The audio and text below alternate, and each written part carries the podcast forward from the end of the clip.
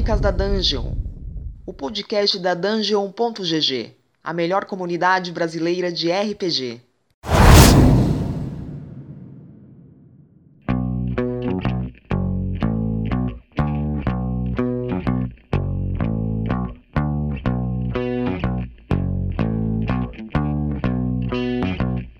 Hum, não vou deixar o Kazé começar. Nem desmuta, Kazé. Não vou deixar. Quem vai começar sou eu. Porque da última vez foi horrível. Eu acho que esse vai ser o começo, inclusive. Esse é o começo. Eu já cortando as asas do Kazé. Você está no Crônicas da Dungeon. Esse é mais um episódio. Agora na versão quinzenal. Eu tô aqui com três convidados, na verdade, três participantes, três reincidentes no crime de gravar esse podcast aqui comigo. Vocês querem se apresentar? Bom, eu sou o Shows. Esse aí. Bem, eu sou o Muki. O mestre não precisa te dar dinheiro se você roubar um banco. Aqui é o Kazé, também conhecido pela alcunha de Rei del Paraguai. E como vocês podem ver, o orçamento melhorou aqui, a nossa economia está melhor e a gente agora tem mais dois convidados. Exatamente. Foi exatamente por causa dos likes, das dos plays que vocês deram que a gente conseguiu pagar mais dois convidados com exatamente um pedido de vamos gravar. Exato. Achava que a gente ia receber, foi mal. Receber muitos obrigados. Aqui é, claro a que moeda da Dungeon. A nossa, a nossa moeda é a gratiluz. A gente te agradece com muito obrigado e um, e um- um abraço. Carinhoso. Ainda bem que é carinhoso. Só que o abraço é igual ao Bitcoin. Oficialmente ele não existe.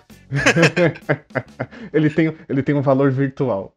Ah, valor sentimental. Tô Exatamente. recebendo seu abraço, cara. Ah, ok, um abraço a vocês, um abraço a vocês. Gente, eu estou louco, vou virar o Silvio Santos. Abraço pra todo mundo que tá ouvindo. Tô jogando dinheiro fora. Quem quer abraço? Muito bem. Esse aqui é um podcast de abraço, é um podcast de carinho. É claro que não.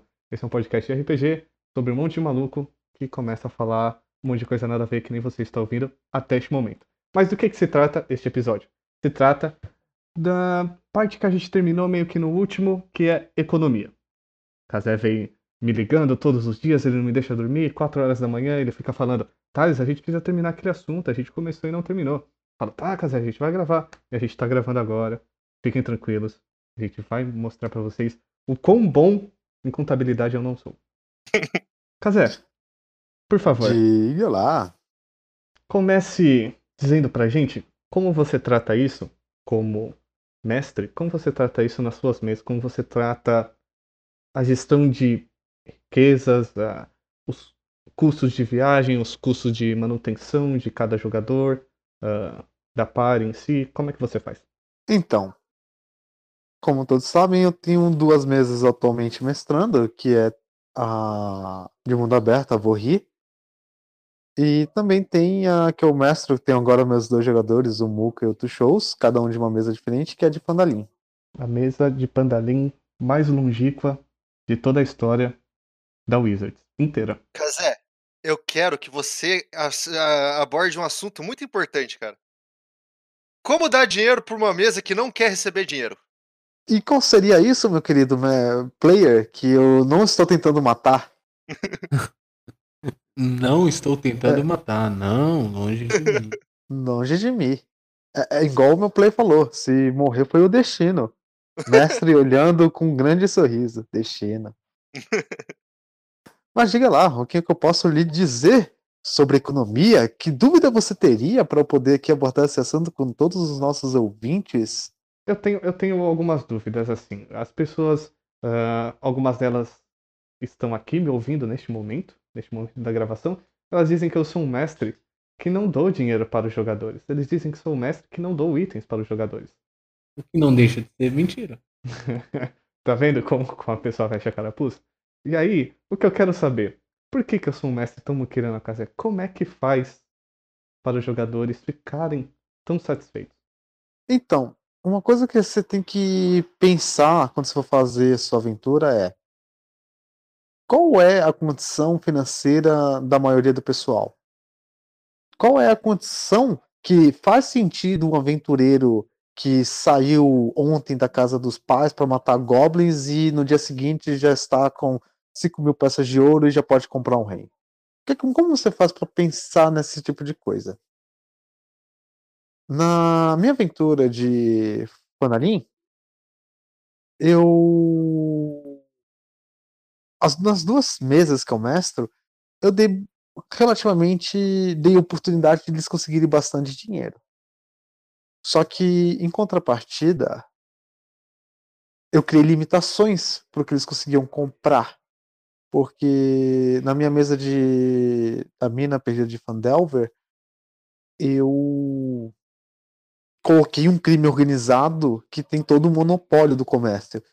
Ou seja, não importa se você tem dinheiro, você não vai conseguir comprar coisas boas se você não tiver a permissão de algumas pessoas lá.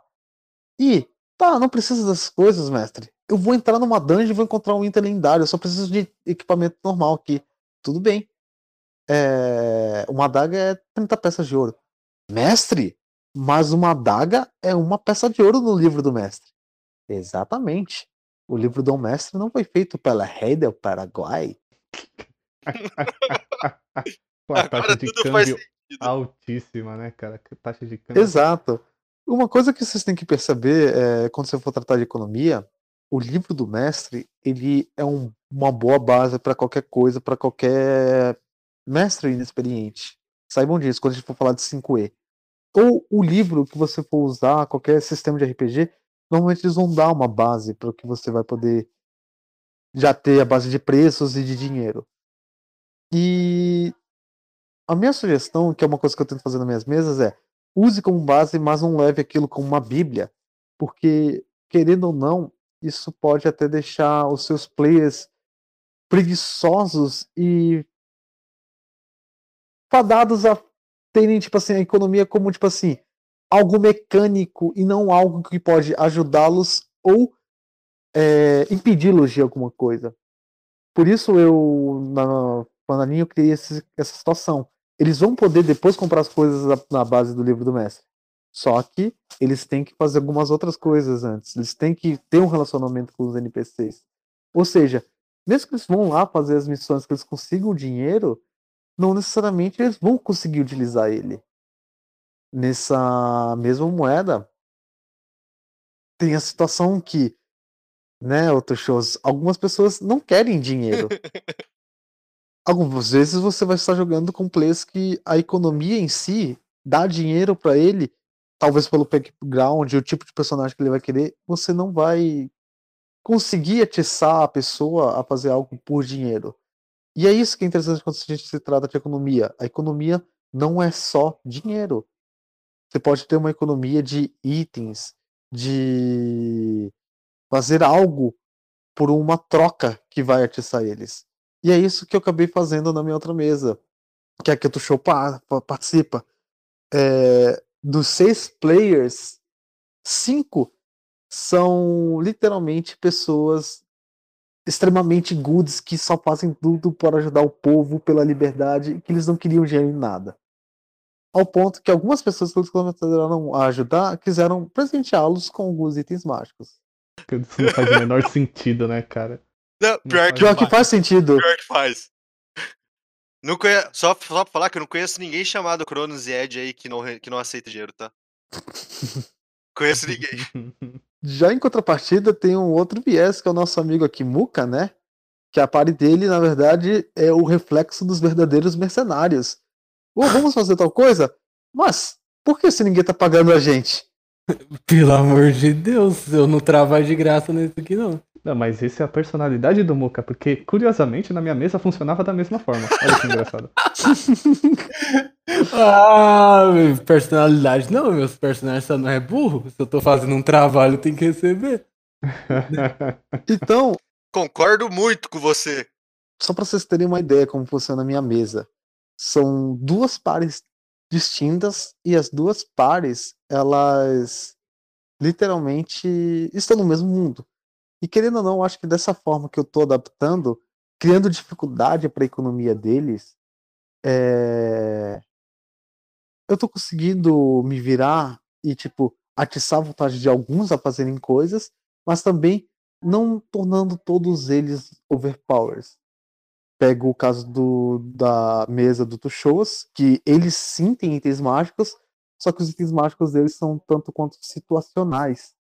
E eles estão tendo agora uma escassez de itens básicos, pois da forma como eles estão agindo de forma super bondosa, de forma literalmente vingadores, eles estão criando muitos inimigos e esses inimigos estão dificultando a vida deles lá. Eles não conseguem comprar coisas assim de forma tão fácil. Deixa eu só fazer um adendo. Um adendo da sua. O que eu acho muito legal desse você dá os itens mágicos, só que a dificuldade pra gente usar os itens mágicos existe, tá ligado? A gente não simplesmente ganha item mágico que usa. Tipo, a gente precisa passar muito tempo, tipo, pra descobrir. O que não é muito tempo, na verdade, é uma magia só. Mas como as coisas vão andando e vão fazendo, a gente precisa que o nosso mago fique identificando todos os itens pra gente ter noção das propriedades, senão não funciona. Então, por mais que você dê os itens mágicos também, demora pra gente usar eles mesmo. E ainda mais que agora tem itens amaldiçoados, você sempre tem aquela agonia que ele tá dando isso mesmo ou tem alguma coisa por trás? Exatamente. O que eu descobri com o Kazek sempre tem uma coisa por trás. Ui. Ui. Eu sou rica! Eu sou rica! Eu estava pensando aqui em formas de suprir, Otávio, Hum. Essa carência dos seus players por, por dinheiro. Como? Eles falam que tu dá pouco dinheiro, certo? Certo. Mas tu sempre pode dar muito dinheiro. É só Sim. roubar deles depois. Foi, foi o que eu fiz uma vez. Deixa eu contar esse caso que não tem nada a ver com economia. De uma certa forma, tem uma gestão de economia de ah, objetos e como que eu precisava que a aventura acontecesse aqui, né? Teve um, uma, um período, assim, né? A gente jogava semanal. Teve um período que eu precisava me ausentar por alguns domingos. E não pude mestrar. Eu pedi para um, um mestre ser meu substituto. Eu falei, ah, essa sessão vai acontecer isso, isso e isso. Né? É, é isso que eu pretendo que aconteça. Eu Aí, beleza. Foi. Ele mestrou pra mim, os players falaram, nossa, legal tal. Aí eu cheguei pra ele e falei, como é que foi? Ele, não, espero que eu tenha feito tudo certo. Falei, não, de boa. Sessão seguinte, os caras falaram, ah, a gente conheceu o rei, ele apertou na sua mão, ele deu pra gente uma carroça, três cavalos. Falei, mas o que que aconteceu aqui, cara? Olha, Eu sumo Em def- uma sessão e os caras ganham tudo de graça? em, defe- em defesa desse mestre que foi substituir você, ele foi ludibriado por certos players. Eu não, eu não faço ideia de quem seja. Eu tenho uma leve, eu tenho uma leve impressão só. Talvez uns certos players aí ficaram na mente dele, ele não soube dizendo. Ficaram pechinchando com o rei assim. Eu não foi eu. Não, claro, claro que não. É claro que não, né? Aqui ninguém tá pra fazer acusações. Meu cavalo era muito legal. Mas foi, foi o Olha- que acabou acontecendo. Eu acabei tomando isso de vocês. Aí me per perguntem para. Deixa eu perguntar para você, Thales. O que, que você fez para tirar esse ca- nossos cavalos da nossa carroça? Nada demais, né? Só jogou um dragão, né? Tudo. Sensacional, tá? É só pra vocês sentirem que quando o mestre falar pra não ter carroça, vocês não vão ter carroça. Vai aparecer um dragão sim, ele vai pegar a sua carroça com as duas patas sim e vai esmagar na frente de vocês. É pra mostrar quem manda, né, Thales? Exatamente isso. Chega um momento que você precisa fazer um barulho e demonstrar. Não é, não é essa esborne, essa bagunça aqui que vocês estão Eu acho, fazendo. eu acho legal que pouco tempo depois da gente perder nossa carroça, tá saindo assim da luta contra o dragão, apareceu um vendedor, parecia o cara que tinha tudo. Quando a Pari, resol... Quando a Pari resolveu roubar o coitado porque a gente não tinha dinheiro, ele não tinha nada, era trambiqueiro também, que nem nós.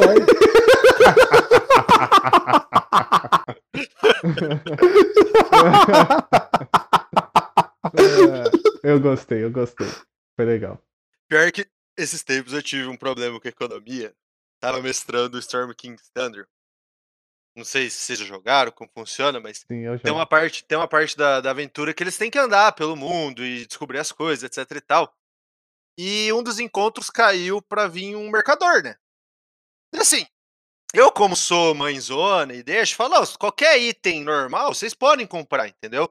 Inclusive full plate, tá ligado? que não é um item muito que é para ser muito acessível, na minha opinião, né? É caro, 1.500 peças de ouro. Eles tinham dinheiro, tudo. Só que o que aconteceu foi muito bizarro, cara. Tinha um. Tinha um. Um feiticeiro que era de Wild Magic. E eu não lembro por que direito ele rolou a tabela da Wild Magic. E adivinha o que caiu? Ele conversando com o NPC. Bola de fogo.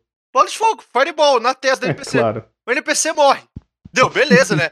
Os caras vão devolver os itens, vão voltar pra cidade, devolver, fica legal, né? Daí meus players tiveram a brilhante ideia de. Não, a gente comprou os itens, só que como ele morreu, é nosso, né? Não completamos a transação. E eles pegaram todos os itens normais que precisava. Daí, tipo, como que balanceia isso depois, cara? Eu não tive a mínima ideia. Eu te digo. Um dragão? Põe uma noite que um deles está dormindo, um deles tira uma percepção baixa e pronto. Os itens somem. Mas meus players são espertos, Thales. Eles são espertos. Sabe aqueles players que fodem com o mestre? Que eles, eles pensam em tudo. Daí eu não consegui fazer nada, então lá, cheio de Não dinheiro. existe, não. Sempre. Em defesa, Hum. em defesa, em defesa do Thales, não se esqueça, eu e o Muca estávamos na mesma mesa. E o que, que ele fez? Fez cachorros macros famintos comer a nossa ração. Não, justo, justo. Malditos cachorros. É. Os coiotes, sempre os coiotes. Eles Mas ficaram você- com medo. Eles ficaram com medo de tirar a percepção baixa, que eles estavam fazendo ronda em duplas. Só, só pra você ter uma ideia, Tuxoso. Mas enfim. Voltando Eu- aqui ao assunto da economia. Eu acho a economia um negócio bem difícil, na real, tipo, na, pelo menos na quinta edição. Porque, querendo ou não, se você, que nem o Kazé falou, se você vai seguir o livro, cara, infelizmente tem um grande problema que tudo é muito barato quando o pessoal começa a ganhar dinheiro. Tudo, tudo. Não tem como capar de acordo com o livro, sabe? Você tem que ter as suas próprias ideias, tem que ter eh, suas invenções ali pra conseguir balancear isso. O que eu fiz para gastar o dinheiro dos meus players foi que, como eu jogo uma. Um cenário eu jogo com ele como High Magic, né? Então a ace- a acessibilidade a itens mágicos não fica difícil. Só que você tem que comprar os itens. E eu achei uma tabela super legal que os itens são muito caros, sabe? São muito caros. E eu falei assim, mano, você quer comprar, você compra. Só que tem tempo de encomenda e tudo mais. Então eles não vão ter na hora, sabe? E eu, como mestre, eu pensei o seguinte: eu só vou dar os itens quando eu achar que é necessário. Então eles chegam quando eu achar que é necessário. Daí o pessoal vai lá e gasta grana. Fica tudo sem dinheiro. Eu tentei usar isso. Tô vendo se vai dar certo ainda. Na verdade, isso é até um jeito interessante de você lidar, shows, porque é exatamente que o Salgado trata assim na mesa de raleia. Acho que o Thales já jogou, ele consegue confirmar aqui. Cara, você, quando joga a mesa do Salgado, você vê que ele parece ser uma mãe, porque ele vai entregando item mágico, item mágico, tipo assim, virei a esquina e matei uma aranha. Cara, essa aranha dropou aqui uma full plate mais três. Esse caralho! Só que tem um porém. Tirando esse exagero, ele realmente é um mestre que ele recompensa bem, ele dá muitos itens mágicos, é um mundo high magic. Só que a questão é, ele dá muito item mágico que você chega lá e fala: Você acaba de encontrar um cinto do gigante. Porra, legal! Quantas pessoas usam força aqui nessa mesa? Poxa, temos um ladino, um bardo, um mago. Pera, ninguém usa aqui força. Hum, hum, hum. Pô, mas é um item mágico, vamos vender, bora lá vender. Ah, então, esse item mágico aqui eu te pago 500 peças. O que? Isso é o que muito raro. Não sei o que, não sei o que ele. É, mas é oferta e demanda. E, na verdade, tem outros três cintos mágicos. Ah, então vamos trocar isso aqui por uma rapieira. Todo mundo usa rapieira, destreza, painese, uma rapieira mais um. Putz, ah, não tenho. Como assim você não tem? Não é mais simples? É mais simples, mas por ser mais simples todo mundo compra, tá em falta. Era, era literalmente isso. Você tinha ac- acessibilidade a coisas, só que nem sempre o que você tinha acesso era uma coisa útil pra você ou pra party. A gente tinha muito dinheiro e a gente, porra, agora que a gente tem dinheiro, vamos comprar as coisas. Ah, você quer, vai encomendar. Ou eu vou construir. Vai demorar 10 dias. Nos 10 dias que tava lá, acontecia tanta coisa que às vezes a gente esquecia de ir lá buscar de novo. E lembre-se, o mundo, ele não é. é- No mundo não é números. Se ele fala que é 10 dias e você chega lá em 10 dias, ele vai chegar e pode falar: Putz, cara, deu um problema aqui na carga, vou precisar de mais dois, três dias. Ele criou uma economia que, sinceramente, era uma economia legal, era uma economia viva e que se você sentia muito na realidade. Ele dava muitos problemas situacionais. Ou seja, não era só você ter o dinheiro, não era só você ter algo para trocar. Cara, o mundo te dava dificuldade. Eu entendo isso. Eu tento. Às vezes eu gosto de introduzir uma coisa que é a questão da avaliação dos itens, né? Tipo, o quão bem um player consegue avaliar o item para poder vender ele no seu valor total, sabe? Porque sempre vai ter um cara que vai. Você vai lá vender e ele vai tirar proveito de você, né? Tipo, negócio custa 500? Não, cara, eu compro por 200. Você sabe quanto custa? Não. É 200. Ah, aí eu tenho a solução para isso. Tava negociando com o Salim, um grande amigo meu. Esse Salim achou que eu era um entendedor de itens mágicos. Eu só tava chutando os preços dos itens lá em cima. Salim. Esse Salim, esse item aqui, ó, encontrei. Menti, passarinho pra caralho. Falei que o item valia 15 mil PO, descobri que valia 10 mil. Então, mas aí é a questão de recompensar o player pela ideia, né? Tipo, daí você teve uma ideia, tipo, legal, de interpretar de um jeito legal, daí o mestre recompensa, entendeu? Agora, tipo, se a ideia não é. Recompensa nada, o item valia 20 mil. oh, mas uma coisa que eu, eu, tenho que tirar o chapéu pro Muka nesse roleplay, porque a gente tinha um monte de item que a gente não sabia que era valioso. E aí, quando ele começou a trocar, ele viu que o pessoal era especialista. E ele chegava, o quê? Você tem ideia do que é isso? Aí o cara, sim, isso é tal, tal, tal, tal, tal. Ele pegava histórias só soltando. Você tem ideia do que é isso? Só dos Não sabia que era nada. Os caras foi me falando o que que era. Eu, ok. E aí ele só ia jogando em cima mais. Não, essa aqui é uma uma faca cerimonial de tal, tal, tal. Exato! Você sabe o que eu tive que fazer para pegar? Eu peguei de um dico culto. Tinham assassinos. Eram perigosos. Ou seja, tem história a mais isso aqui. Não é só só base de preço, tem que valer mais. Esse encontro ele aconteceu muito de uma forma muito como eu, eu queria e acabou dando muito certo, que nem vocês estão confirmando agora. Eu fico feliz. Porque, de fato, vocês estavam abarrotados com itens que vocês não tinham ideia, vocês não interagiam com eles, não faziam nada com eles. E vocês não paravam de reclamar da economia. E aquela obra de arte que vocês tinham, ela valia muito dinheiro e vocês conseguiram nas primeiras seis sessões. Vocês não, eu. E vocês nunca foram atrás e não viram nada. E o Muka, bom, sabiamente, pegou a personagem dele, pegou todos esses itens e colocou lá justamente para um especialista, ou seja, para um metagame monstro, ir lá e falar o que tudo faz. E foi a solução que eu encontrei para ver se vocês conseguiam andar um pouco mais e de fato deu muito certo. Infelizmente, vocês não conseguiram usar os itens, mas eu gostaria de vê-los em ação. Eu sou rica! Eu sou rica! Aproveitando aqui que a gente teve essa deixa para falar do porquê que eu sou o mestre Mukirana. É, e como que eu vejo a economia nos, nos meus cenários, né? A maioria das vezes eu, eu mestro com cenários próprios. E eu gosto, eu gosto de puxar ó, a economia como um. Como se ela integrasse a história. Ela faz parte uh, de toda a mecânica do jogo. Ela não pode ser só uns números e pode ser só um negócio que facilita ou dificulta, como disse Kazé, na minha visão. Ela precisa ser algo uh, passivo, ela precisa fazer parte daquele mundo como um todo. Então, se você começou pobre, você vai. Uh, se seu objetivo é ficar rico, então esse é o seu arco de personagem. Então, cara, você não vai conseguir fazer isso com uma missão, duas missões, três, quatro ou cinco. Você vai passar a campanha inteira tentando fazer isso. Agora, se beleza, você começou rico, dinheiro para você não é um problema, aí você vai, de fato, é, é, encarar problemas que venham derivados a isso. Ah, você tem dinheiro, tem pessoas que querem abusar disso, tem pessoas que querem te roubar, uh, uh, tem alguém que tem mais dinheiro que você e quer te prejudicar, e aí você vai tendo esse, esses problemas, além de todos os outros problemas que você acaba tendo na campanha. Então, isso pode ser em vários cenários, desde o cenário de Cyberpunk, que eu, eu mestrei, até o, o, cenário de terror, ou, ou o famoso medieval, né, o mais tradicional que a gente está dando os exemplos aqui. É essa maneira que eu gosto de enxergar nos meus cenários. É, a economia, a gestão dos, dos itens, das moedas, ela faz ela faz toda a parte no porquê que o seu personagem está vivendo daquele jeito.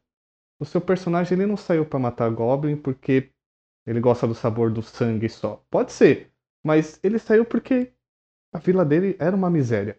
Então, Exceto se você for o Goblin Slayer. eu não sei, eu não assisti o anime, eu não consigo falar. Mas. ah, entende? Então, assim, ele saiu porque, cara, aquilo já não serve mais pra ele, ou então ele precisa ajudar alguém, então ele precisa continuar naquele serviço como mercenário, como aventureiro, o que for, porque ele ainda não, não conquistou o objetivo dele.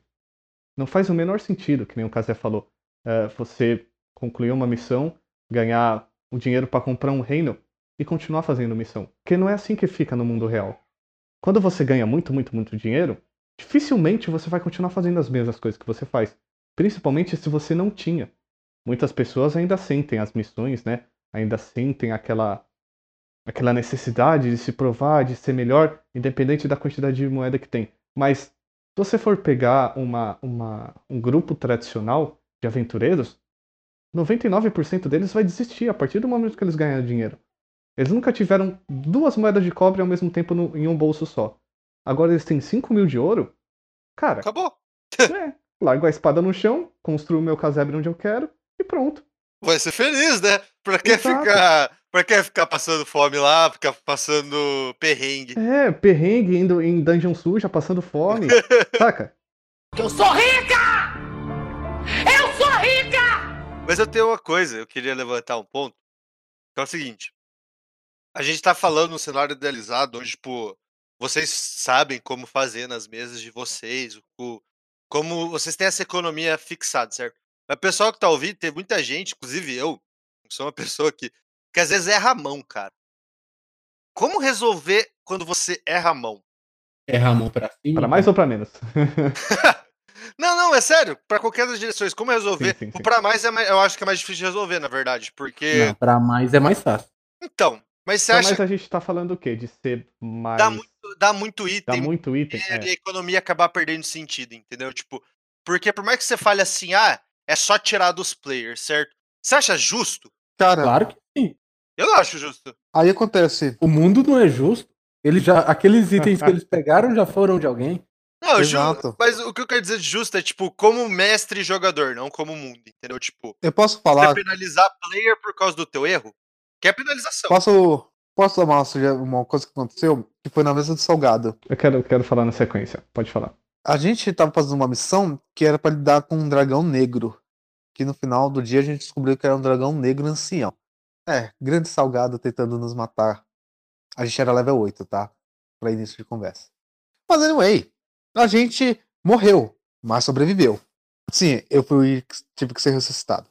Mas a gente matou o dragão e o dragão covil dele, até no mapa, que ele, ele criou o mapa, estava forrado de moedas de ouro, não sei o que, e a gente falou, mestre, nem, nem faz desaparecer, a gente viu isso aqui, isso aqui tem muito dinheiro. Ele olhou, de fato. Aí ele começou a falar, cara, vocês encontraram aí 6 mil peças de ouro, não sei quantas de prata. Começou, a gente pegou tanto dinheiro que quando a gente chegou, que aí o meu personagem ia até uma casa, que era mais ou menos o QG nosso em uma cidade, cara, abarrotou todo o meu porão. E, literalmente, a gente, porra, tamo rico, agora a gente é fudido, vamos virar nobres. Beleza. A gente começou a fazer uma outra missão, cara, a gente tava lutando contra os inimigos bem fudidos. Só que a gente, ele- o, o inimigo, ele demonstrou que podia ser derrotável, só que, cara, a gente provavelmente penaria pra lutar contra eles. E a gente começou a pensar como os personagens, que- aquela questão lá. Faz sentido eu ter que me arriscar a lutar contra todos esses bichos aí, sendo que eu posso tentar fazer algo pacífico? A gente conseguiu, então, falar com essas pessoas. E eles falaram que eles queriam uma coisa. Eles queriam uma madeira mágica que tinha lá no outro, num outro país. Beleza. Se eles fizessem, se a gente ajudasse eles com isso, eles nos dariam uma coisa que a gente queria, que era algo raro. A gente foi, foi negociar. Quando a gente foi descobrir, a madeira mágica custava o, praticamente todo o nosso dinheiro. Aí a gente ficou nesse dilema: dar todo o nosso dinheiro ou ir para uma missão suicida, que era lutar contra essas pessoas. A gente fez o que era óbvio que uma pessoa sã faria: deu o dinheiro. Mas é isso, eu achei, tipo assim, em nenhum momento, nenhum momento eu acredito que ele tenha feito isso de propósito. Ele, eu, eu, porque o que acontece? A gente decidiu ir, tanto é que depois ele comentou, cara, eu não esperava que vocês iam ter essa postura e vocês foram bem nos dados de, de, de diálogo com eles. E a questão entrou nessa questão, vocês não teriam condição de comprar, porque quem compra esse tipo de madeira são impérios. Ou seja, vocês têm muito dinheiro, mas o dinheiro que vocês têm nunca comparam ao império vocês vão ter que usar tudo. E foi isso. Foi o jeito dele. Tipo assim, a gente usou o dinheiro pra gente passar uma fase que a gente tinha mais. E que eu achei, tipo assim, natural. o que aconteceu então foi que ele subiu uma conta free por uma conta premium. Exatamente. Olha, olha, eu acho que sua party não foi tão sensata assim, tá faltando players sensatos nela. A coisa mais sensata a se fazer seria.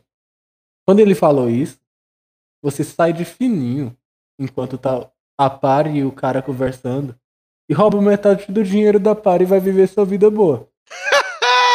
É exatamente isso que eu tô falando, saca? É exatamente isso que eu tô falando. Mas muitas pessoas iam fazer não... isso. Muitas Aí acontece. Fazer isso. Não daria, porque todo mundo estava ciente que a gente tinha que fazer isso porque a gente estava salvando o rei que estava sendo possuído por um arquidemônio. E se o arquidemônio conseguisse pegar o corpo dele e ia jogar o país no caos. Ah, existem outros reinos que eu posso seguir. Essa parte de vocês tá mal balanceada. Aí quando eu falo que o Buca faz as coisas que, que, que fode a mesa, ninguém acredita, né? Sim, é verdade. Ele, ele fode, mas é exatamente por isso que essa não pode ser a única solução. Então é assim, que nem você perguntou, como que faz quando é Ramon? Eu não sei, eu não sou especialista, mas como eu faria?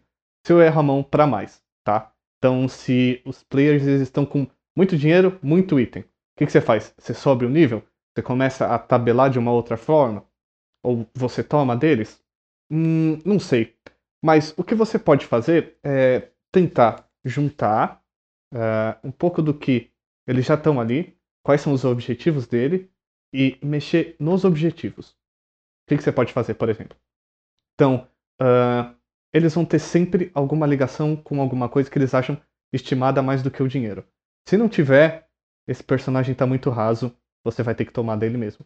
Mas, por exemplo, eu tinha um personagem que ele uh, foi criado por uma mãe solteira. E essa mãe solteira, obviamente, ficava em uma cidade enquanto ele vivia a vida de aventuras. Eu precisava só colocar a mãe dele em perigo 10 mil vezes. Era justo isso? Não.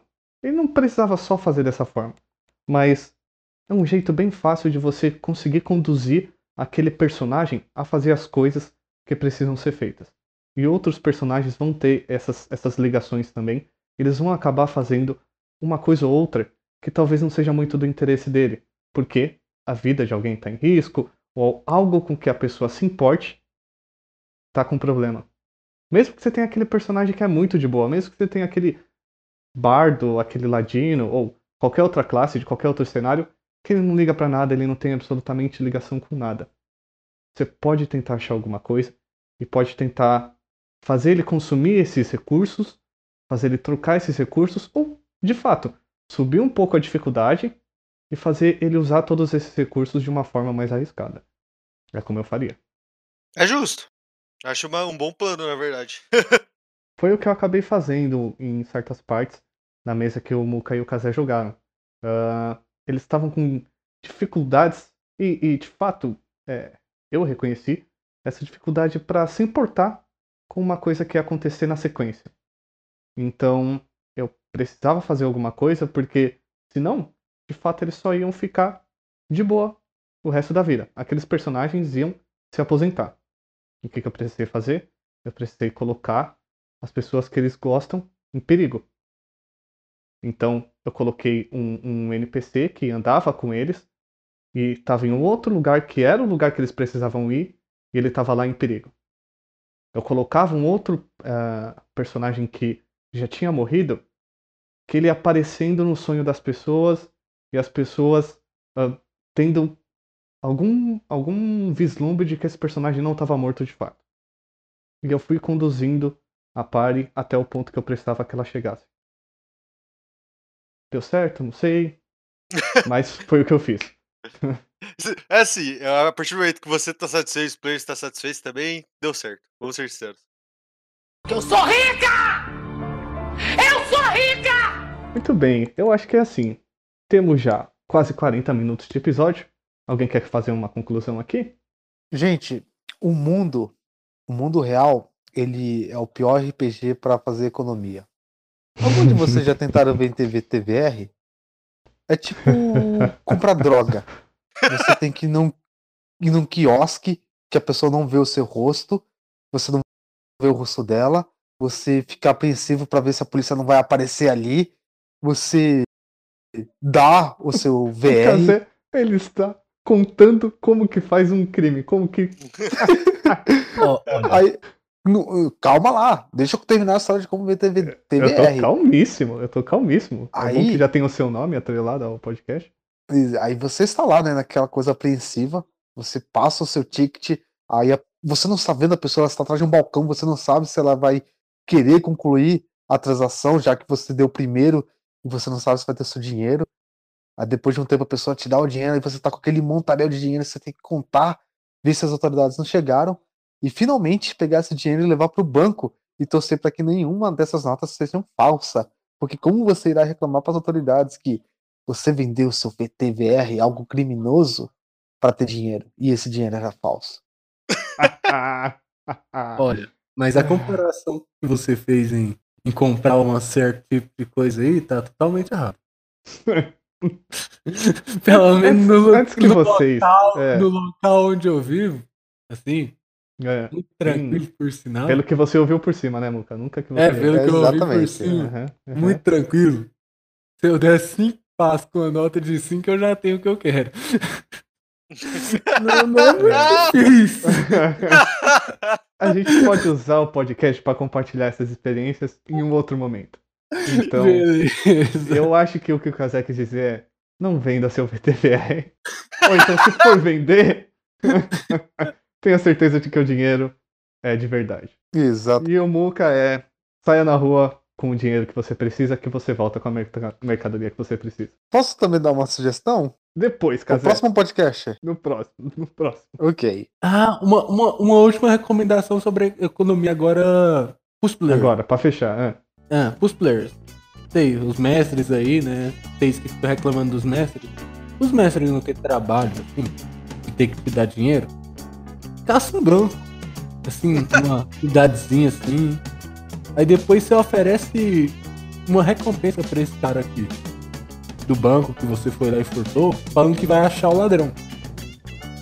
Você acusa uma falsa pessoa, ele te paga duas vezes. Além do dinheiro que você pegou dele e da recompensa. Seja um mau jogador. Essa é a. recom- Essa Não, é a... eu, eu, tenho, eu, eu tenho uma coisa pra falar também, uma Por recomendação. favor. Para pros players. Players, vocês estão jogando a mesa, você tá vendo que teu mestre, por um acaso, errou a mão, ajude o mestre, velho. Não, não, não, não seja um muca e, e, e faça com que tudo vá em vão e toda a economia vai pro saco porque o mestre deu uma erradinha. O mestre erra também, velho. Ele tem o direito de errar e todo mundo tem que se ajudar pro jogo ser mais divertido. Se ele, se ele erra, seu personagem se aposenta rico. Pense nisso. Veja bem, e se o seu personagem se aposentar rico? Travou a voz do Casé todo. É, eu ia perguntar se era só pra mim. É, foi, eu acho que travou porque eu percebi isso e quer saber? Então vou mudar a minha dica final. Tem uma internet, um plano de internet bom pra fazer podcast. Essa vai ser a mesma dica que eu dou e eu não sigo, infelizmente. Bom, gente, muito obrigado por participar mais uma vez da gravação aqui, para todos vocês. Obrigado por ouvirem. Bom, continuem ouvindo Crônicas da Dungeon nas melhores plataformas. Curta o episódio, compartilha. ah, siga a gente nas redes sociais, você vai achar como dungeon.gg ou dan, arroba dungeongg, enfim, você vai encontrar a gente em todas elas. Acesse o nosso site, vem para a melhor comunidade de RPG do Brasil e até o próximo episódio. Adiós, pessoal! Adeus, amigo. Minha nossa senhora, que bagunça. Novidades em breve, novidades em breve, canal do YouTube, hã? Canal do YouTube, novidades em breve. A Adgris está falando comigo agora. A gente aumentou o orçamento? A gente aumentou o orçamento que a gente ganhou mais um like enquanto a pessoa tá ouvindo agora. Eu tenho certeza que foi o Rookie. Rookie, beijo pra você. E, gente, muita plata, muita plata na vida de vocês.